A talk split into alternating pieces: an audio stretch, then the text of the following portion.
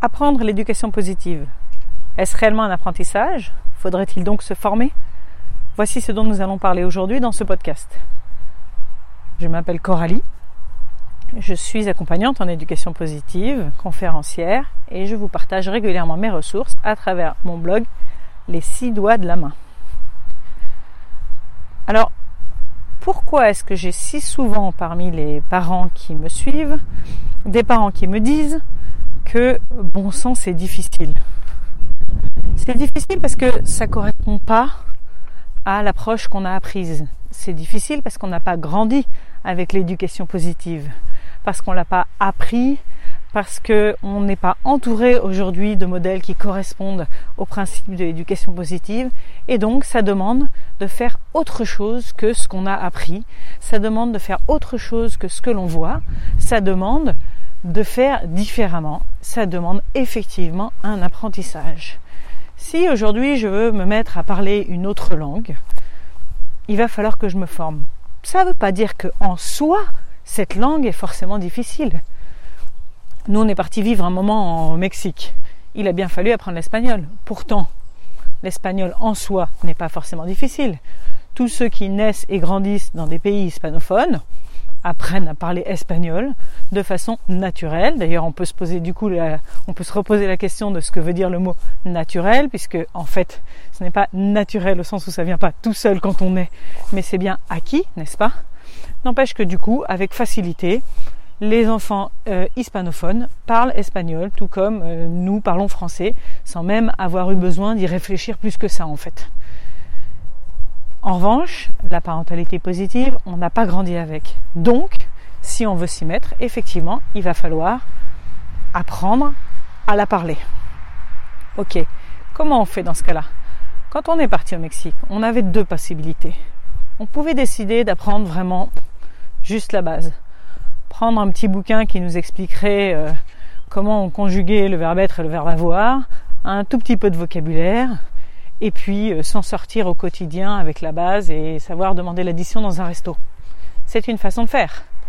À ce moment-là, il faut savoir que euh, il faut vivre avec les conséquences de ce choix-là. C'est-à-dire que si c'était le choix qu'on avait fait, on aurait accepté également que notre espagnol était limité, que ça permettait de se débrouiller, d'avoir un minimum, d'avoir un vernis, et que probablement d'ailleurs on progresserait en plus un peu parce qu'on allait être dans un environnement dans lequel on allait être plus exposé que ça à l'espagnol. Mais c'est pas pour autant qu'on allait réellement euh, parler un bon espagnol. Ok. Donc on a choisi l'option 2, c'est-à-dire que il n'était pas question de seulement piocher par-ci par-là quelques ressources d'espagnol qui pourraient nous aider à nous donner un vernis, mais bien de nous former à apprendre l'espagnol. On a donc suivi une méthode, on a pris un prof qui nous a donné des cours particuliers et on a travaillé et travaillé pendant des mois. Au début, on avait trois séances par semaine, puis deux séances par semaine et on faisait des exercices entre les séances parce que notre objectif, c'était de réellement bien parler espagnol pour pouvoir réellement euh, échanger, euh, converser avec des euh, Mexicains pour nous faire des amis et pouvoir euh, plaisanter avec eux et ne pas être limité dans nos échanges quotidiens. Alors, c'était un bonheur, c'est-à-dire que ça a été un travail de le faire, mais c'était intéressant. Et ensuite, surtout, on s'est retrouvé effectivement dans une situation dans laquelle on était heureux de pouvoir parler espagnol. Est-ce que ça veut dire pour autant qu'on parle espagnol aussi bien que ce qu'on parle français? Alors là, je vais vous, je vais vous, je vais être honnête et malheureusement peut-être vous déprimer par rapport à ce parallèle que je fais avec l'éducation positive. Bien sûr que non.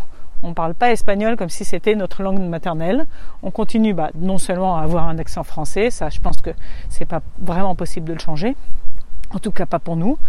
Euh, mais en plus, on continue euh, malgré tout, à certains moments, à faire quelques fautes, à pas avoir forcément exactement le bon temps, à avoir un genre euh, euh, qui va être masculin plutôt que féminin, ou un mot sur lequel on rajoute une lettre, etc.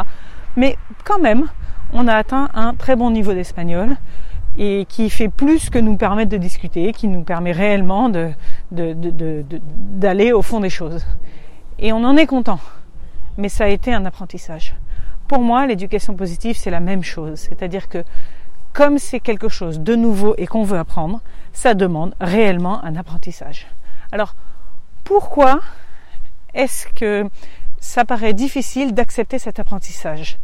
Pourquoi est-ce qu'il y a tant de parents qui théoriquement aimeraient parler la langue de l'éducation positive, et c'est peut-être votre cas, vous qui m'écoutez là maintenant, mais qui prennent pas le temps forcément de se former pour ça?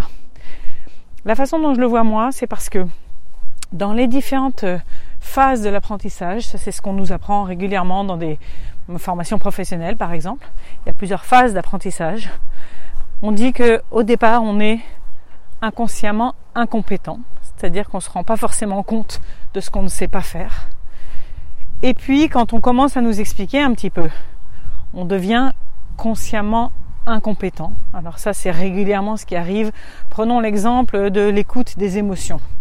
Euh, le, le, parent classique, celui qu'on est au départ quand on a grandi dans l'environnement dans lequel la majeure partie d'entre nous euh, a grandi et, reproduit simplement ce qu'il a entendu, va régulièrement dire à ses enfants euh, mais non, sois pas triste, t'inquiète pas, c'est rien, c'est pas grave, ça va passer, c'est pas une raison pour te mettre en colère, etc., etc. Tout ce qui peut nier l'émotion de l'enfant, parce qu'on veut juste la voir disparaître cette émotion désagréable. Ok. Mais on n'est pas conscient que c'est euh, pas forcément la meilleure idée. On est inconsciemment incompétent. Et puis quand euh, je fais des séances avec des parents autour de ce sujet, tout d'un coup, ils se rendent compte que effectivement, toutes ces phrases-là que je viens de citer, bien sûr qu'ils les utilisent. Et donc, en fait, mais ils en ont conscience maintenant. Ils deviennent consciemment incompétents.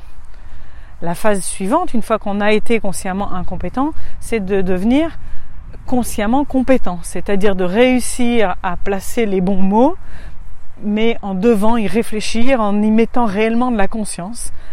Et c'est donc la phase d'entraînement en fait. Une fois qu'on a appris la théorie, on passe à la pratique en s'entraînant encore et encore, en passant peu à peu et puis en faisant des allers-retours entre le fait d'être consciemment incompétent et consciemment compétent jusqu'au moment où on s'est suffisamment exercé pour qu'on devienne inconsciemment compétent, c'est-à-dire qu'on se met naturellement, par exemple, à recevoir l'émotion de notre enfant euh, sans, sans même avoir besoin d'y réfléchir. Le problème, c'est que quand on est dans cette phase, la deuxième, euh, où on est consciemment incompétent, ben, c'est souvent la phase dans laquelle arrive la culpabilité parce que justement, on se rend compte de tout ce qu'on fait de, entre guillemets, pas bien. Et les parents qui découvrent l'éducation positive se retrouvent régulièrement dans cette situation dans laquelle, au départ, ça leur semble assez attirant, inspirant, etc. Ils commencent à découvrir quelques, quelques points intéressants et là, ils se disent, oh là là, mais en fait, je fais, entre guillemets, tout mal. Et ça, c'est évidemment pas agréable de ressentir ça. Et donc, euh, pour éviter cette culpabilité, en fait, il y a, deux options. Soit on remet tout ça sous le tapis en disant ah mais c'est trop difficile, laisse tomber, euh, euh, ça marche bien comme ça marche. Voire on remet carrément en cause le sujet lui-même parce que c'est vraiment trop inconfortable. Et donc on a une tendance inconsciente évidemment à dire non mais de toute façon l'éducation positive euh, ça marche pas ou alors ça fait des enfants rois enfin c'est pas la bonne méthode est-ce qu'on est vraiment sûr etc etc parce qu'en fait on veut on veut pas avoir à se mettre sur le dos cette pression d'avoir à, se rendre compte que euh, on n'est pas content de ce qu'on fait en fait. Au-delà de savoir si euh, euh, c'est bien ou c'est pas bien. C'est peut-être que euh, si on arrivait à s'ouvrir à cet inconfort, on pourrait euh, objectivement se demander ce que nous on veut développer et en particulier est-ce que c'est comme ça que j'ai envie de faire ou est-ce que j'ai envie d'apprendre autre chose? Et à la fois la difficulté de l'apprentissage fait qu'on préfère se convaincre nous-mêmes qu'on n'a pas envie d'apprendre autre chose parce que c'est plus facile dans le quotidien. Si c'est votre cas, de nouveau, je vous encourage à essayer de ne pas tomber dans une culpabilité de vous dire oh, c'est exactement mon cas. En fait je suis motivé et finalement je fais rien. Et je me fais croire que je suis pas vraiment motivé parce que c'est naturel en fait. C'est une espèce de, protection euh, qui, fait que ben on, essaye autant qu'on peut hein, tous naturellement de se retrouver le, le plus à l'aise possible dans notre quotidien. Voilà. Alors le si on veut revenir sur ce point en particulier, les exemples des effets de la bienveillance ne manquent pas. Le problème pour se convaincre c'est vraiment ce vers quoi on veut aller, c'est effectivement cette sortie de zone de confort. Et alors c'est intéressant parce qu'on parle de zone de confort, mais on est bien d'accord qu'en fait cette zone de confort, elle n'est pas confortable. C'est-à-dire que la raison pour laquelle euh, vous vous intéressez aujourd'hui à l'éducation positive, c'est probablement parce que en fait les méthodes classiques d'éducation ne vous conviennent pas, ne vous semblent pas justement confortables. Ça induit pas mal de lutte au quotidien, de fatigue, de dépenses d'énergie, etc. Et que vous aimeriez bien avoir une méthode un peu plus euh, agréable et puis aussi qui développe autre chose pour vos enfants à long terme. Mais pour autant, on dit zone de confort, non pas pour dire qu'elle est confortable, mais parce que c'est une zone de confort dans le sens où euh, c'est une zone dans laquelle on n'a pas besoin de se poser des questions à chaque moment de ce qu'on doit faire différemment. C'est une zone de confort parce que euh, c'est ce qu'on connaît. C'est, ce n'est pas une remise en cause. Et c'est ça la difficulté en fait, quand on se met à apprendre réellement quelque chose, c'est une remise en cause. Et d'ailleurs, si on reprend le parallèle avec l'apprentissage d'une langue, quand on se retrouve à parler une langue étrangère au début, quand on la connaît pas bien, qu'on se retrouve à parler une langue étrangère toute la journée, à la fin de la journée, on a mal à la tête parce que effectivement, ça demande de l'énergie de le mettre en pratique et avec et sans les erreurs qu'on fait au départ. Donc c'est une sortie de zone de confort. Euh, maintenant, la, la question, quand on le voit comme ça, je ne sais pas ce que vous en pensez quand je vous le dis comme ça, mais si on est conscient réellement euh, et, et cette, culpabilité qui fait qu'on on a l'impression qu'on a conscience de ne pas faire exactement ce qu'on veut faire, euh, peut réellement servir de moteur. C'est-à-dire que cette culpabilité, et là je vous renvoie à mon article sur la culpabilité euh, des, mères et des pères, si, cette culpabilité, elle peut nous, immobiliser, ou bien ça peut être une culpabilité saine qui nous donne le signal qu'il y a un écart entre ce qu'on vit et ce qu'on aimerait vivre. Et là, c'est un choix personnel. Est-ce que je décide que malgré cet écart, je reste dans cette situation et je fais rien, voir, enfin pas voir, ou en tout cas je fais peu, en piochant un petit peu par-ci par-là, comme je disais tout à l'heure, pour savoir conjuguer le verbe être? Ou est-ce que je décide que ça en vaut vraiment la peine et j'ai envie de savoir réellement parler? Et si c'est le cas, si vous avez réellement envie de savoir parler, je, pense que clairement, enfin vous l'avez compris avec mon partage, mon point de vue c'est il n'y a pas d'autre option que celle de se former. Il n'y a pas de doute là-dessus. La question n'est pas si ça vaut le coup de se former ou pas. La question n'est pas si vous avez besoin ou pas d'une formation réellement, d'une formation, d'un accompagnement en éducation positive. À condition évidemment d'avoir envie d'apprendre l'éducation positive. Si vous n'avez pas envie, la question ne se pose pas, vous n'en avez pas besoin non plus. Mais si vous avez envie d'apprendre l'éducation positive, réellement, de la mettre, de la faire vivre au quotidien dans votre famille, c'est tellement loin de ce qu'on a appris et c'est tellement loin du modèle qu'on reçoit encore autour de nous aujourd'hui, même si heureusement ça progresse, euh, parce que ça demande, euh, ça demande de se former, parce que l'éducation positive, ce ne sont pas que des outils, c'est réellement une posture qui est différente, et donc ça demande à être affiné au fur et à mesure. Après la question, c'est c'est pas tellement donc s'il y a besoin de se former ou pas, c'est plutôt comment se former. Alors, euh, moi, j'ai suivi des, des, tas de, forces, de formations différentes. J'ai suivi des tas de formations différentes et sous des, sous des formats différents, c'est-à-dire des choses en ligne, des choses en présentiel, des choses en individuel, des choses en groupe, avec toujours cette, cette idée de d'avancer, de progresser, de d'améliorer l'endroit où je suis, avec une idée de maturation et d'avancer sur le chemin. C'est pourquoi je vous dis toujours qu'on est on avance ensemble sur le chemin. Et d'ailleurs, c'est ce que je vous disais tout à l'heure aussi sur le côté le, mon espagnol n'est pas n'est n'est pas et ne sera probablement jamais comme euh, comme celui d'un hispanophone et c'est pas grave. Et, finalement, je peux quand même passer ma vie à chercher à l'améliorer et ce sera, ce sera toujours mieux. Voyez? Euh, D'ailleurs, je continue à me former également en éducation positive. Euh, encore là, dans, dans, un peu plus d'un mois, je vais à une, summer school de, de, psychologie adlérienne, pour être précis. Euh, et pendant une semaine, je vais suivre des cours intenses. C'est une, une, semaine intense de cours de psychologie pour avancer encore, pour progresser encore, pour comprendre encore, échanger avec des gens dont c'est le métier, pour, pour pouvoir toujours partager plus, progresser plus, etc. Euh, mais donc ce que je veux dire, c'est la question, c'est la, vraie question à laquelle vous avez besoin de répondre, à mon avis, c'est plutôt comment vous formez. Comment, sous quel format et comment auprès de qui également. Parce que euh, la, la bonne nouvelle quand même, c'est qu'effectivement ces principes d'éducation positive progressent. Ça veut dire que il y a de plus en plus d'acteurs qui peuvent vous proposer des choses. Il y a de plus en plus de, d'offres, de, de, solutions, de, de, propositions. Voilà, c'est ça le mot que je cherchais. Il y a de plus en plus de choses qui sont proposées pour avancer sur ce chemin à votre manière. Donc, à vous de trouver euh, quelle est la formation qui vous convient si vous avez réellement envie d'avancer sur ce chemin. Alors évidemment, j'en propose sur la page formation du blog des six doigts de la main. Euh, mais c'est à vous de voir aussi quel est l'accompagnant, l'accompagnante qui vous correspond le mieux. Il y a certaines personnes qui vont être, euh, qui vont se sentir plus en ligne ou plus en affinité avec d'autres formateurs ou formatrices que moi, et c'est ok. Et ça marche aussi dans l'autre sens.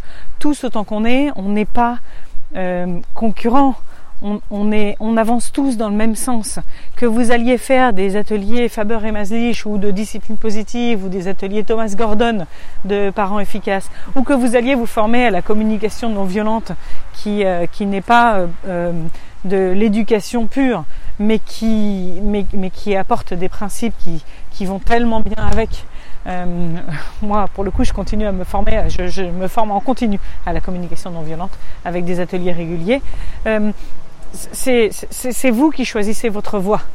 La, question, en revanche, c'est ce à quoi je voudrais vous encourager et ce avec quoi j'aimerais que vous sortiez de cette écoute là, maintenant, tout de suite, c'est de vous dire, ok, j'ai compris. Je vais aller me former, je vais aller trouver quelle est l'étape suivante. Voilà, pour que peu à peu vous puissiez affiner également cette, effectivement cette posture. Parce que euh, la façon dont on avance, ça dépend de la manière, enfin, ce dont on a besoin à ce moment-là. Ça dépend en fait de, nos croyances perso, ça dépend de où on en est sur le chemin, ça dépend de, de, tout un tas de paramètres euh, qui font que l'accompagnement il va vous ressembler. J'espère que j'espère que vous avez apprécié ce podcast. Pour terminer, j'ai juste un point à vous dire. Au moment où j'enregistre ce podcast, on est euh, en juin 2022 et j'ai un programme qui commence début juillet qui s'appelle Un été pour tout changer, dans lequel euh, je vais avoir un, un, groupe chat euh, sous, en l'occurrence sous Telegram, ça ressemble un peu à WhatsApp, euh, dans lequel on va être en échange continu pendant les deux mois d'été de juillet et août. Et ça, c'est une manière très puissante justement de réussir à affiner sa posture, parce que c'est la meilleure méthode pour vous pour partager directement ce que vous vivez, comment vous le vivez, comment vous le dites, quelles sont les réactions de vos enfants, etc. Et d'avoir directement au fil de l'eau un retour sur ce que vous pouvez faire, euh, l'approche, faire un pas de côté, réfléchir, voir comment aborder la situation autrement, voir comment euh, modifier un petit peu la formulation, etc. Et avancer de façon concrète vers plus de bienveillance et des meilleurs échanges dans votre famille.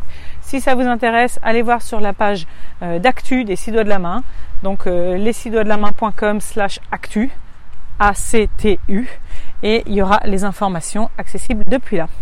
Voilà, en attendant, si vous pensez que ce podcast et cette idée de formation peut aider d'autres parents, n'hésitez pas à le leur partager. Et puis évidemment, abonnez-vous au podcast des six doigts de la main pour ne pas rater les prochains. À très vite